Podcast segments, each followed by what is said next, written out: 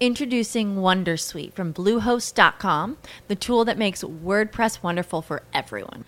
Website creation is hard, but now with Bluehost, you can answer a few simple questions about your business and goals, and the Wondersuite tools will automatically lay out your WordPress website or store in minutes. Seriously.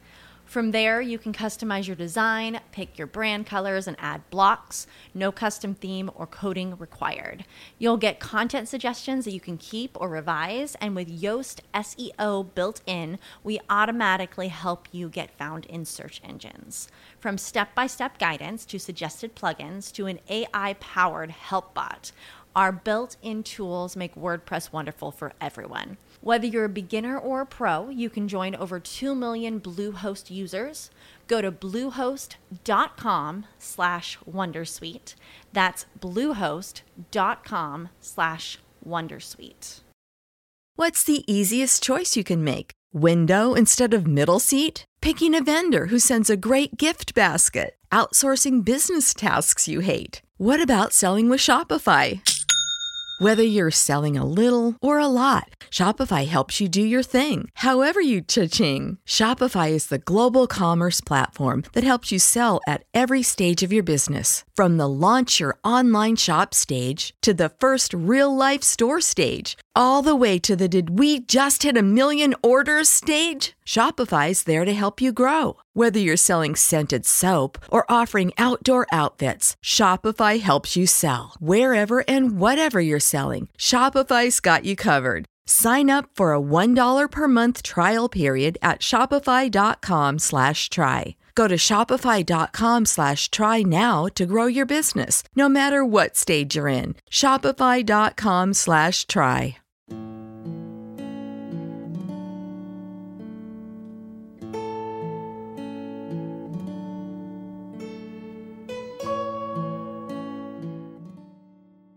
每个月用耳朵搞定两本书，一年与二十四本好书相遇。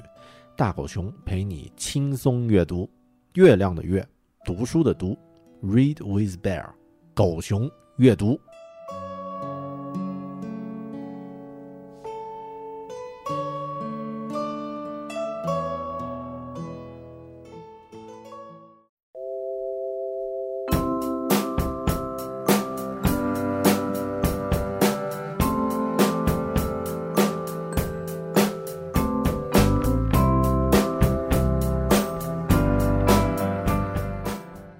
Hello，你好，这里是分享好书的网络阅读空间——狗熊阅读 （Read with Bear），我是说书人大狗熊。在二零一五年年初的时候呢，一本关于互联网创业的书在社交网络上引发了广泛的关注。很多人不管有没有阅读过这本书呢，都在不停地谈论它。这本书的名字叫做《从零到一》。作者呢是硅谷著名的创业家彼得·蒂尔。在这本书还没有引进中文版的时候呢，狗熊我买了他的英文版，并在中文版推出前读完了它。我对英文内容的消化和吸收呢，要远远的弱于中文书籍。所以，当我整理好阅读的笔记，准备分享这本书的时候呢，网络上铺天盖地，大家都在讨论它了。这时，我决定放慢脚步，暂时不去参与讨论。不是我不喜欢蹭热点啊，而是觉得对于这样畅销的书呢，留出一些沉淀的时间，可以更加确定它的价值。在这段时间，也就是嗯，二零一六年十月这段时间啊，这本书的作者彼得·蒂尔又再次成为社交网络上大家关注的热点。因为他成为了硅谷少有的公开支持川普竞选美国总统的名人，在这样的背景下，《从零到一》这本关于创业的畅销书，真的像他刚推出时媒体所说的那么有价值吗？到底这本书讲述了彼得·蒂尔什么样的创业理念呢？本期狗熊阅读，让我们来一起分享关于创业科技。与思维方式的畅销书，彼得·蒂尔的《从零到一》（Zero to One）。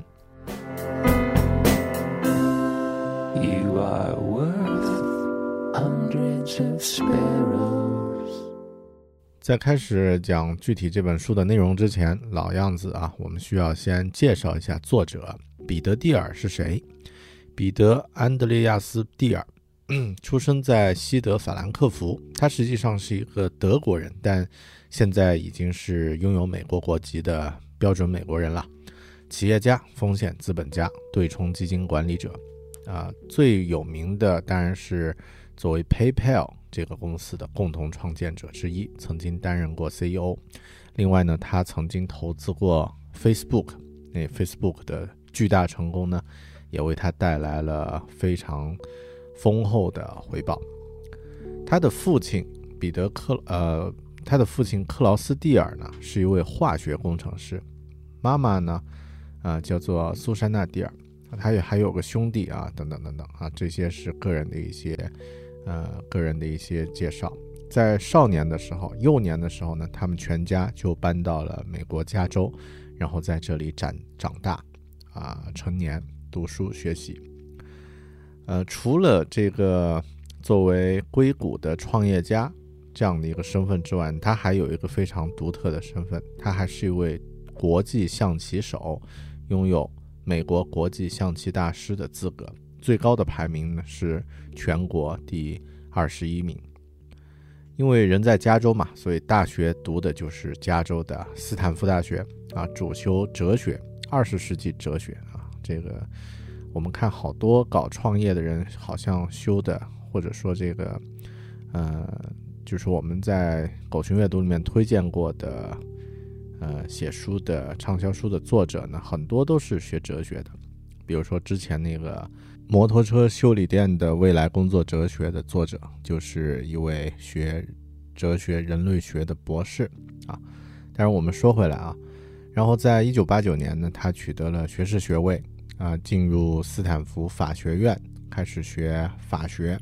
九二年呢，取得了法学博士。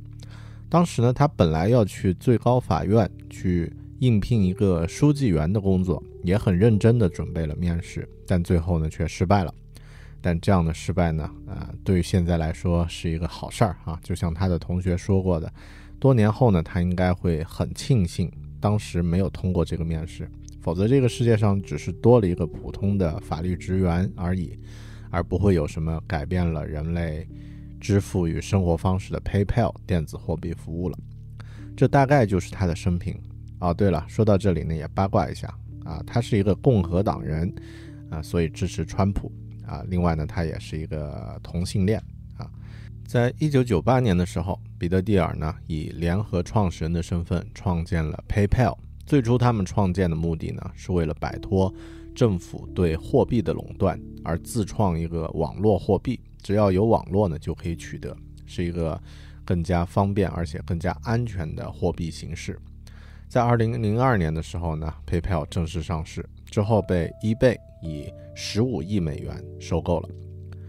在一九九零一九九六年末，也就是互联网泡沫破灭前三年，当时美联储主席叫艾伦·格林斯潘，曾经警告说：“啊，现在这样的非理性繁荣可能会导致资产价格虚增。”到了九九年末的时候呢，彼得·蒂尔和其他的几个创始人一起呢，经营起了 PayPal 公司。他当时说：“他这样说啊，当时真是又惊又怕，并不是因为我不相信我的公司，而是因为好像硅谷里的每个人都时刻准备着相信任何事情。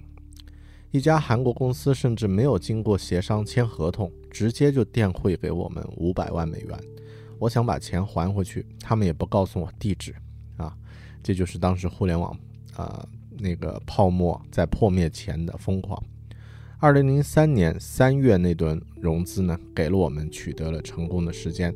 我们刚一完成交易，网络泡沫就破灭了。纳斯达克指数在二零零零年三月中旬达到了峰值五千零四十八点，然后在四月中旬呢跌至三千二百二十一点，在二零零二年十月降到了一千一百一十四点，在那个时候它开始触底反弹，但整个市场呢？呃，因为纳斯达克的这个到底呢，也就啊象征着这个互联网泡沫时代的崩溃和终结。九十年代也就是曾经充满希望的九十年代呢，又重新被定义成一个疯狂而贪婪的时代。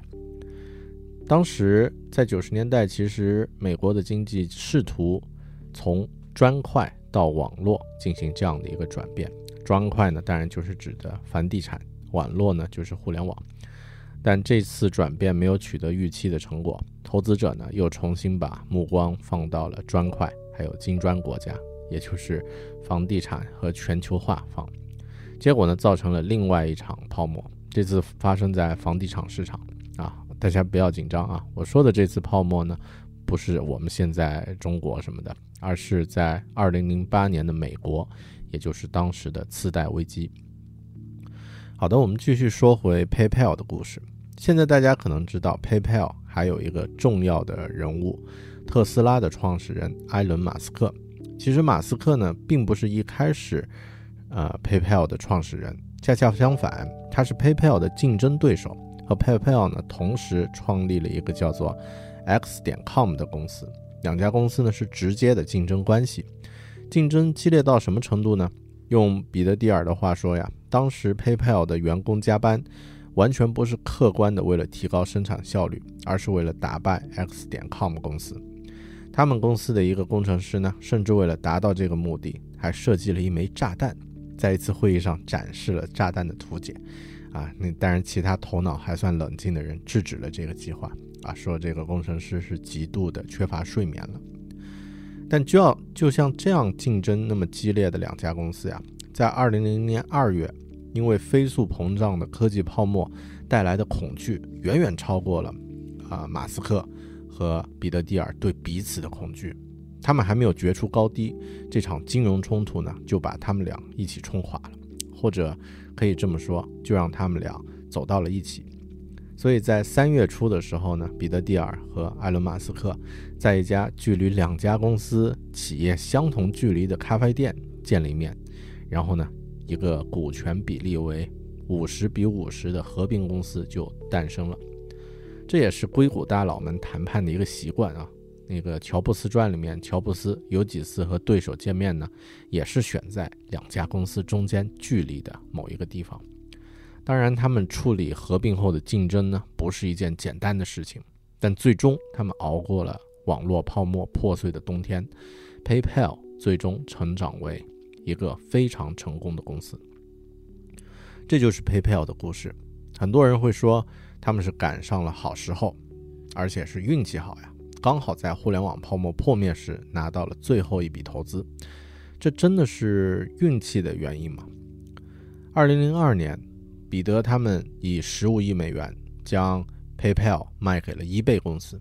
之后呢，埃伦·马斯克创立了 SpaceX 技术公司。并且呢，和别人合办了特斯拉汽车公司。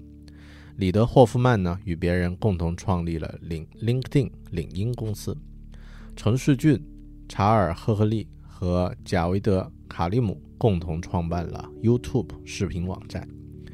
杰里米斯托普尔曼和拉塞尔西蒙斯成立了 Yup 点评网站。啊，然后戴维萨克斯和其他投资人呢，共同创办了。Yammer 企业社交网络服务公司，而彼得蒂尔呢和别人合作创办了帕兰蒂尔安全顾问有限公司。如今这七家公司市值都超过了十亿美元。实际上呀，这批从 PayPal 呃最初创业的创始人和股东裂变出来的这些人们呢，成为了硅谷一批非常重要的人物。他们创建的公司和公司的产品呢，都在影响和改变着这个世界。那么，PayPal 的成功有没有一些值得我们去学习的地方呢？我指的不是指我们都每个人都去做一个网上支付的创业什么的，或者是呃这个抛弃自己现有的工作啊，如何去创业，而是指这其中的思维方式和经验。有没有一些我们可以借鉴在日常生活和工作里的呢？那么，很多经验和技巧呢，彼得蒂尔将他自己的经验和技巧总结在了这本书里也就是从零到一这本我们要深入去聊的书。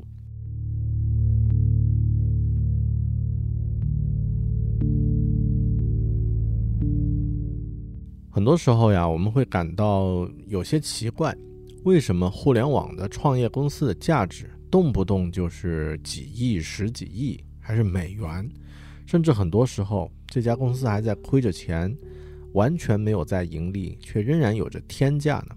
这里我我们只讨论国外的创业公司啊，比如 Instagram 呀、Facebook 呀、PayPal 这样的，具体原因嘛，你懂的。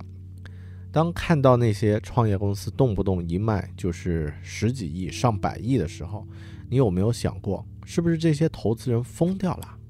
说实话，我也曾经有过这样的想法。但当我读了《从零到一》这本书的时候呢，我算是真正明白了这个商业游戏的真正规则。那么在这里，就让我们用 PayPal 的实际例子来看一看，一般这样的风投项目是如何进行的。PayPal。一开始成立的目的呢，是因为几位创始人都对政府管理的现有货币形式不满，这是我们普通人很少会去考虑的一个问题。我们会经常想一个问题：我的钱不够，我需要很多钱。但我们一般不会去想，现在的钱这种东西有什么优势和弊端呢？可以如何进行改进呢？会想这些问题的人，一定是一些比较 奇怪的人。是的。PayPal 的创始人们就是一群打着引号啊很奇怪的人。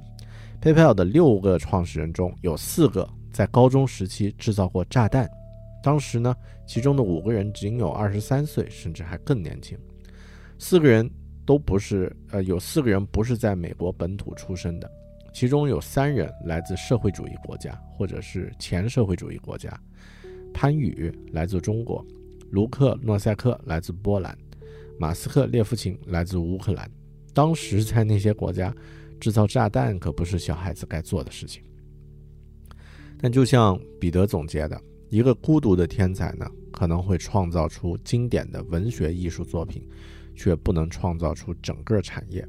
初创公司呢，遵守这样的一个原则，也就是你需要和其他人合作来完成工作，但也需要控制规模，使组织有效运转。这群人呀，他们打算用 PayPal 来改良现实货币的形式。哦，对了，如果你不了解 PayPal 是如何运作的，那么我用一句话的比喻，你应该就明白了。PayPal 就是最早的支付宝，或者说支付宝就是模仿 PayPal 诞生的。PayPal 具体如何运作呢？商业上如何赚钱呢？这个比较复杂，但如果简单来说，其实就是两个步骤。第一呢，先把用户量聚集到一个足够的量级，比如五十万用户啊，或者更多。然后呢，对每笔资金的转账呢，收取微量的手续费，从而成为利润的来源来源。其实现在支付宝也开始收手续费了啊，两两万元以上的转账呢，会收百分之零点一的手续费。实际上这也是 PayPal 曾经走过的路。那么我们先提出第一个问题。如何才能从零开始获得数十万的新用户呢？如果你是 PayPal 的创始人们，你会怎么办呢？PayPal 的方式非常简单粗暴，直接送钱。在 PayPal 最初的用户基础是二十四个人，都是 PayPal 的员工。通过打打广告来吸引顾客呀，成本太高了。但是呢，通过直接付钱给注册用户呢，再让利给用户，让他们邀请伙伴注册呢。就可以快速的成长起来。每位新用户在一开始一注册呢，就可以得到十美元；每推荐一个朋友来注册呢，就能再得十美元。这个方法呀，帮助 PayPal 招来了数十万的新用户，呈指数级的增长。这项策略每个顾客的获取成本是二十美元，但带来了每天百分之七的涨幅，就意味着每十天用户就能翻一番。这是非常恐怖的一个指数增长的一个一个速度。四到五个月之后呢，PayPal 就有了成千上万的客户。通过提供转账服务，再收取小额手续费呢，他们用切实可行的机会打造了一个一流的公司，收取的手续费最终大大超过了客户的获取成本。也就是说，PayPal 在一开始呀，直接使用用钱买客户的方式呢，获得了第一笔用户。之后，其他网络服务模式在规模化的时候，也基本是使用这样的策略，只是说辞和具体的手段有所区别罢了。当然，如果只是发钱的话，那就成了咱们晨光标标哥了。PayPal 成功呢，当然没有那么简单。还有一点呢，其实比用户增长更重要的，就是提供让用户觉得极度方便的产品。彼得蒂尔提出了一个指标：产品在某些方面呀，必须比它最相近的替代品好上十倍，才能拥有真正的垄断优势。比如亚马逊，还有苹果的 iPad。亚马逊做出的十倍的改变呢，大家都可以看得到。因为他们在网上书店里面提供的书呀，至少是其他书店的十倍。iPad，呃，虽然在设计方面不太好用量化指标来衡量，但大家可以想一想，在 iPad 推出之前的平板电脑是一种多么奇葩的存在。也就是说，iPad iPad 至少让用户的使用感受提高了十倍。如果你使用过最早 eBay 刚刚进入到中国，那时候叫易趣。你使用过那个时候的购物体验的话，你就会明白，PayPal 和支付宝这样的工具给我们带来的多么大的方便。最早那个时候呀，狗熊曾经在易趣上买过一件东西，怎么做呢？需要从网站上看到商家的银行信息，然后呢下楼去最近的银行排队填汇款单，在银行的窗口呢给指定的账户去汇款。拿着汇款凭证呢，回到电脑前，用相机给凭证拍照，或者是用扫描仪扫描，再上传到网站上。商家收到信息后呢，确认以后再给你发货。只要操作过这样一次流程的话，你就会知道，PayPal、支付宝这样的工具啊，就像是拯救你生命的工具一样，它的使用体验的提升远远不止十倍。其次，嗯，PayPal。和支付宝类似这样的公司呢，他们选择的是一项具备网络效应和规模经济的产品和服务。服务性企业很难做成垄断企业。比如你开了一家瑜伽馆，你只能拥有一定数量的顾客，你可以雇更多的瑜伽老师，扩大训练场地，但利润还是有限。你永远不可能像软件工程师那样，以优秀的人才组成核心团队。为上百上百万的顾客提供有价值的产品，他们所获得的利润可望而不可及。而 PayPal 和支付宝这样的服务呢，具有非常可怕的网络效应和规模经济。当使用人群到达一个基数之后呢，技术上的投入会被平均分配到各个用户之后，也就拉低到一个很小的值。那个时候公司的价值就是不可估量的了。这个时间有多长呢？按照彼得的观点，风险投资需要考虑到产品开始运行的十五年后，产品的增长就像是一条指数曲线，一开始的数年呢都是非常平缓的上涨，在到达一个时间节点时就会出现剧烈的增长。所以，风险投资对于创业公司的估值呢，很多都是考虑到公司未来的价值，哪怕它当前正在亏损。PayPal 成功的最后一个重要经验是。每个初创公司都应该在非常小的市场内起步，宁可过小也不能大。理由很简单，在一个小市场占主导地位，远比在大市场里要容易得多。他们最初呢，抓住了在 eBay 上非常活跃的资深买家和卖家，这群人是他们的核心用户。在完全占领了这块小市场之后呢，他们在逐步的推进。扩大自己的市场领呃市场阵地，Facebook 也是这样啊，一开始只是占领了哈佛的校园网，然后呢占领了全美国的校园网，再之后呢是高中生和其他学生的市场，最后呢面向大众开放，最终成为统治整个西方世界的社交网络平台。PayPal 本身还是一个病毒式营销的成功案例之一，理想的病毒式营销呢应该尽可能的快捷无阻。啊，那现在它的这个转发什么的都非常方便。如果产品的核心功能可以鼓励用户邀请其他朋友成为用户的话呢，那么这个产品就可以进行病毒式营销了。啊，Facebook 就是这样的。那么其实亚马逊也经历了同样的历程。现在的亚马逊啊，已经远远不再是一个卖书的在线商店了。但在最初，虽然亚马逊的 CEO 贝索斯的目标呢是创建一个万货商店，但他选择呢从图书开始入手，一步一步来，全面搞定图书之后啊图书这个在线市场之后呢，亚马逊有两个选择：一呢是增加读书人的数目，第二呢是扩大到相近的市场。他们选择了后面这个方式，并且呢从最相近的光盘、影像、视频啊软件市场开始，然后呢继续增加种类，直到成为世界级的综合商店，也就是万货商店。亚马逊这个名字呀，也来自于世界流域面积最大的河流——亚马逊河。它巧妙地暗示了这家公司的扩展策略。伸展在亚马逊河流域的亚马逊热带雨林呢，其生物的多样性也反映了亚马逊公司的第一个目标：提供世界上所有的书。而现在呢，它是要提供这个世界上所有的东西。所以啊，如果你想要扩展到相邻的市场，一开始呢，不要去破坏，要尽可能躲开竞争。呃，实现这个目标呢，就要先主导一个小的利基市场，在这个是基础上呢，扩大，直到达到你预想的一个长远的目标。考虑未来这个方向，呃，LinkedIn 领英也是一个典型的例子，它的价值来自于遥远的未来。二零一四年初，领英的市值达到了二百四十五亿美元。对于一个二零一二年收入还不到十亿美元、净收益只有二千一百六十万美元的公司来说，这已经非常高了。看到这些数字，你可能觉得这些投资者真的疯了。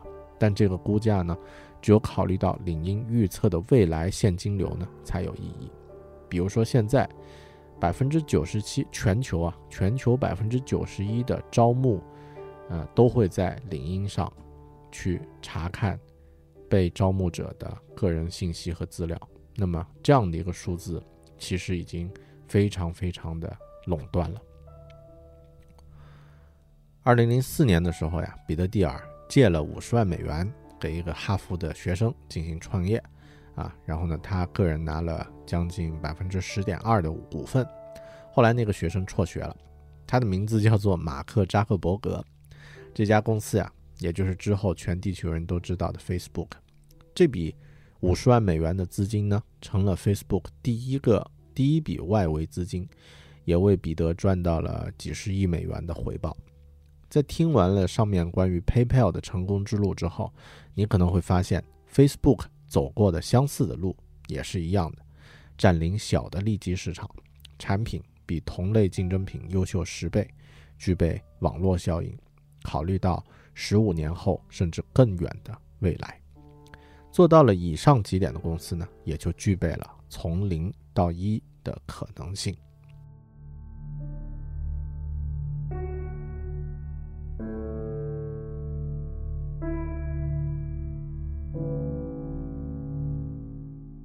有一个段子啊，呃，可以说是我编的啊，因为彼得蒂尔是一个同性恋人士。所以他的这本书呢，取名《从零到一》，啊，这个笑话好冷啊，我就不再解释了。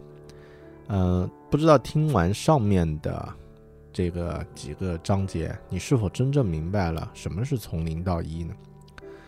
在书的开头呢，彼得他这么说：“我们期待的进步呢，是我们期待的未来是进步的，进步可以呈现出两种形式，第一是水平进步，也称广泛进步。”意思呢是照搬已取得成就的经验，直接呢从一跨越到 n，水平进步很容易想象，因为我们已经知道了它是什么样。第二呢是垂直进步，也称深入进步，意思呢是要探索新的道路，从零到一的进步。垂直进步较难想象，人们需要尝试从未做过的事情。如果你根据一台打字机造出了一百台打字机，那就是水平进步。而如果你有一台打字机，又造出了一台文字处理器，那你就取得了垂直进步。首先需要说明的是，没有绝对的方法可以告诉你如何从零到一，就像没有什么药可以包治百病一样。甚至很多原原则，哪怕是针对同一件事、同一个领域，也可以有截然相反的观点。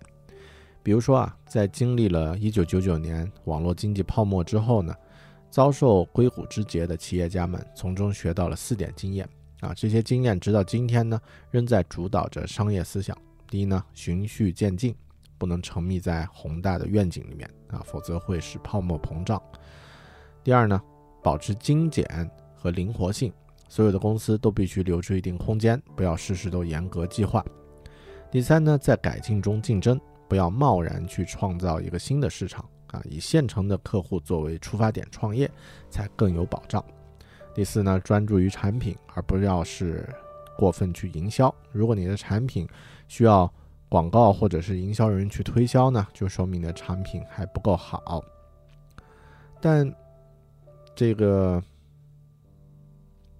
这几年开始创业的很多公司，却完全没有遵循上述的这些标准。比如像 Uber 啊、滴滴打车啊，像这个 Airbnb 这些公司呢，他们完全不是循序渐进，而是爆炸式的增长。他们都是完全开拓了一个全新的市场，几乎没有竞争。除了把产品做好之外呢，他们也非常重视营销。对于这些公司，他们的原则是这样的：第一，大胆尝试胜过平庸保守；第二，坏计划也好过没计划；第三，竞争性市场很难赚钱；第四，营销和产品同样重要。我们来看这这几个这两个相反的四条标准，谁对谁错呢？其实没有对错，时代、环境、文化和个体情况都不一样，每个人的答案都各不相同。这个时候呀，独立思考就最为重要了。最反主流的行动不是抵制潮流，而是在潮流中不丢弃自己的独立思考。还是来说一下大家可能会关心的问题吧。一家在未来具有大额现金流的公司呢，会是什么样的呢？每个垄断企业都有自己的特色，但他们通常会综合以下几个特点：专利技术、网络效应、规模经济，还有品牌优势。其实上一节总结 PayPal 的故事的时候呢，我们已经都说到过这四点了。现在不妨再来回顾一下。专利技术在某方面呢，也就必须要把和它最相近的替代品做到好上十倍，才能拥有真正的垄断优势。想想 PayPal、支付宝和银行银行汇款的对比，你就知道了。网络效应呢，是指一个有价值的产品呢，需要具备网络效应。一家餐馆和瑜伽店呢，很难链式扩大。而调动普通人剩余用车时间的 Uber 滴滴打车服务就可以。规模经济，研发 PayPal 这样的网络互联网的产品呢，技术成本很高，但当用户数量到达一个级数的时候呢，分摊的成本就很低了。而当用户到达海量级，也就成为规模的时候呢，产品会真正产生巨大的利润。品牌优势。当 PayPal、支付宝这样的产品出现之后呀，你就不太会考虑其他品牌的支付产品了。一方面呢，是因为使用之后的信任感；一方面也是这类产品背后的品牌。做到了这几点的公司，也就实现了从零到一的跨越，成为伟大公司的几率呢，会大很多。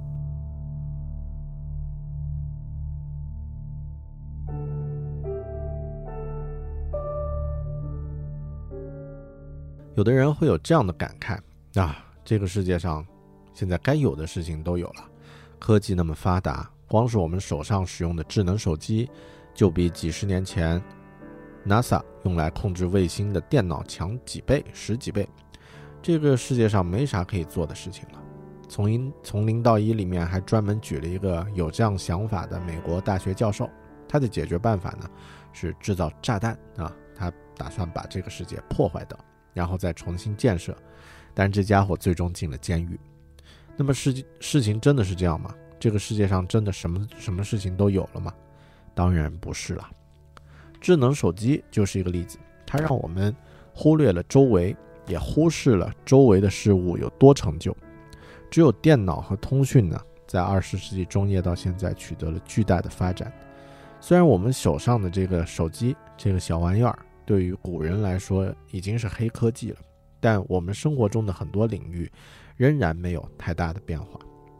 彼得蒂尔举了一个例子：营养学对每个人都很重要，但在哈佛大学呢，因为不能主修营养学，多数顶尖科学家呢转向了其他领域。营养学的大多数重要研究呢，呃，在三四十年前就已经完成，但其中很大一部分仍然存在严重的缺陷。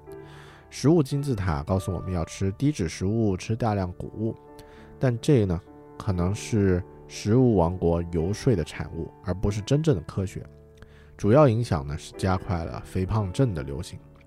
需要学习的地方还有很多，我们对于遥远星球的了解都比对人类营养了解的多。研究营养学不是容易的事情，但显然并非做不到。这恰恰就是能够挖掘出秘密的领域。也就是说呀，这个世界上仍然还有很多秘密存在。当今众人皆知、家喻户晓的观念呢，都曾经是未知的。例如，三角形三边的关系就是千年之谜，曾经是千年之谜。经过冥思苦想，毕达哥拉斯才发现了其中的奥秘。再例如，每个人都需要明确一件事情，一件甚至连风险投资家都在努力去明确的事情。我们所在的世界不是正常的世界，而是处在名次法则之下。名次法则呢，是宇宙法则啊，是宇宙中强大的力量。之所以会取这样的名字，是因为指数方程描述的是最不平均的分配，它完整定义了我们周围的环境，而我们几乎毫无察觉。马太福音第二十四呃第二十五章第二十九节就讲过一句话啊，凡有的。还要加给他，叫他有余；凡没有的，连他所有的也要夺过来。这就是，呃，一种不平均的分配，也就是不要低估了指数级的增长。对于风险投资家来说，他们可以投资五十个初创企业，四十九个失败没有问题，只要有一个能成为像 Facebook 那样的公司，那么所有投资的成本就都会获得回报。实际上，彼得蒂尔本人就是这样的。除了 Facebook 之外，他当然也有很多其他的投资，但最成功，也就是获得回报最多的呢，就是 Facebook。如果把 Facebook 和其他投资过公司的增长回报画成一张表的话呢，那就是一条指数曲线。在一开始，很长的距离呢都是平缓的，没有什么变化，而到了 Facebook 那里，则急剧的开始增长。对于未来来说，我们可以做的事情实在太多，还没有解决的秘密还有太多太多，而它们也都是开放的。我们可以治疗癌症、痴呆、所有老年病和代谢衰变。我们可以开发新能源来避免化石燃料引起的冲突。我们可以发明地球上更快捷的交通工具。我们还可以彻底离开地球，定居在新的疆域。但是，如果我们我们不想了解的话，并迫使自己去探索这些奥秘的话呢，我们将永远也不会了解这些秘密。商业也是一样，成功的企业建立在开放却未知的秘密之上，这秘密关乎世界如何运作。想想硅谷的那些新创公司，正是利用我们周围常被忽略的闲置生产能力。最好的企业家都明白这个道理，所有的成功企业。都是基于鲜为人知的秘密创立的。好企业是改变世界的密谋者。当你与人分享秘密的时候，听众就成了你的谋士。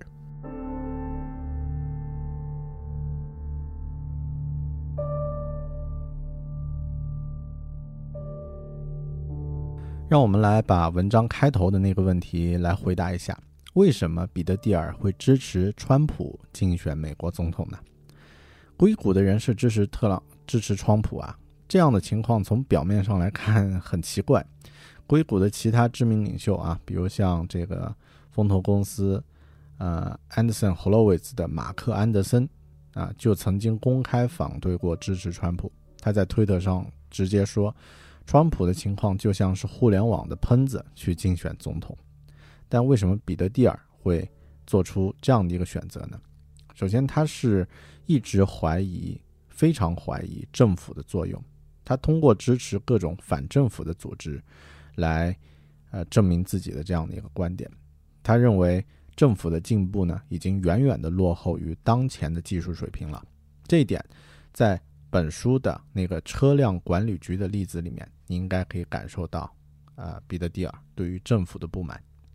他长期的支持，呃，这个他反对高税收，彼得蒂尔啊，这个呢也是原因呢也是因为政府在分配财富上呢效率很低，甚至是浪费。他曾经至少捐款给啊捐款五百万美元给致力于小政府的组织，也曾经捐款过两百万美元给一个叫做 Club for Growth 的组织。这个组织主要致力于减税和小政府的行为。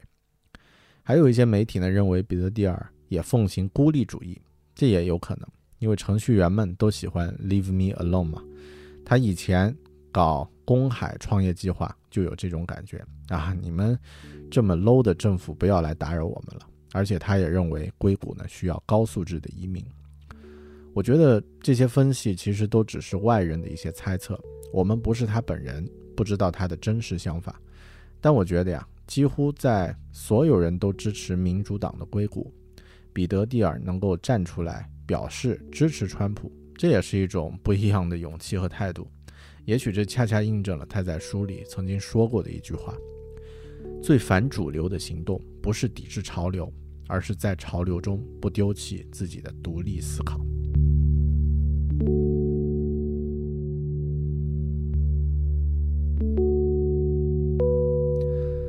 好了，关于《从零到一》这本书，我们基本分享完了。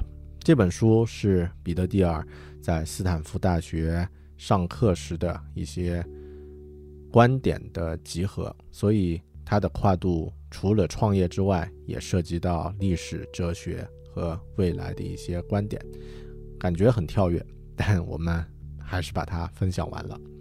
我想一定会有朋友提出这样的问题：我不是创业者，也没有搞什么高科技的工作。这本书中的观点对于我来说有没有什么简单而实际的指导呢？可以如何应用到我的个人生活和工作中呢？简单来说，我们可以知道，这个世界上的企业有两种：垄断和竞争。科技是在这个全球化的世界中逃避竞争的唯一方式。其实，对于个人来说，这样的观点也有具体的意义。另外，我们也应该知道。这个世界还有很多开放而没有解决的秘密，机会就藏于这些秘密中。最后呢，我想来分享一下这本书诞生的故事。这本书的作者其实有两个人，除了彼得蒂尔之外，还有一个叫做布莱克马斯特斯的人。他是谁呢？布莱克马斯特斯是斯坦福的一个学生。二零一二年，他在斯坦福大学的法学院就读。期间选修了彼得蒂尔的初创企业这门课程，他觉得这门课讲得非常棒，就将细心整理的课堂笔记呢发布到了网络，引发了二百四十万次的点击率。随后呢，彼得蒂尔参与将这份神奇的笔记呢精编成为本书，也就是现在的畅销书《从零到一》。是的，这个世界上只有一个彼得蒂尔，也只有一个乔布斯，只有一个马斯克。或者是其他的伟大的创业者，但毫无疑问，像布莱克马斯特斯，他有着几十甚至数百位初创企业课的同学，他们都一起坐在同样的课堂，聆听了同样的课程。为什么就是布莱克马斯特斯成为了从零到一的其中的一位作者呢？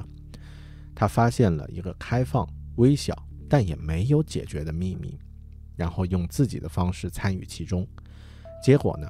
他也成为了一个从零到一突破了的人。与其幻想自己可以成为资产净值二十六亿美元的彼得蒂尔，不如在自己的领域找到一条隐藏的路，成为从零到一的布莱克马斯特斯吧。感谢您收听本期狗熊阅读，我们下本书里再见。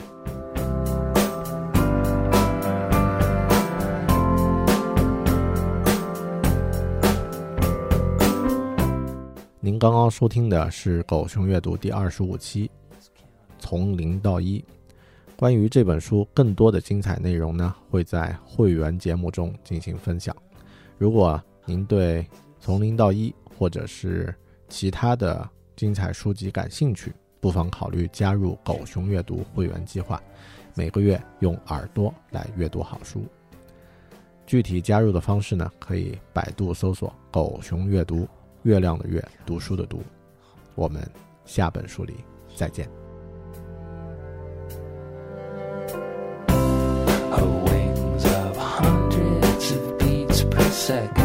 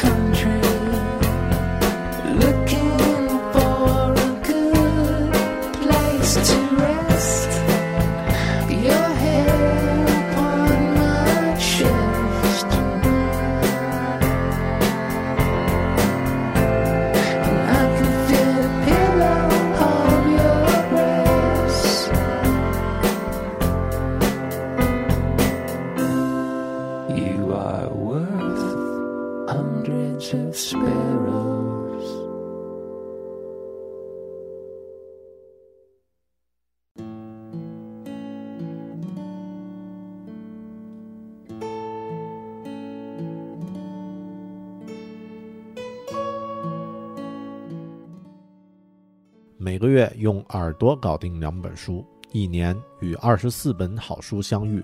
大狗熊陪你轻松阅读，月亮的月，读书的读，Read with Bear，狗熊阅读。